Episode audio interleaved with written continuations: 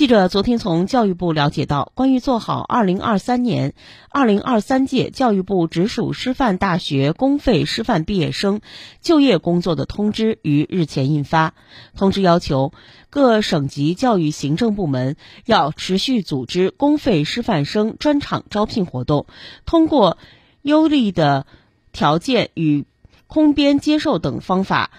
保障符合就业条件的公费师范生有编有岗，落实全日制学校，严禁有编不补。通知要求，二零二三年五月底前，确保百分之九十的公费师范生通过双向选择落实任教学校。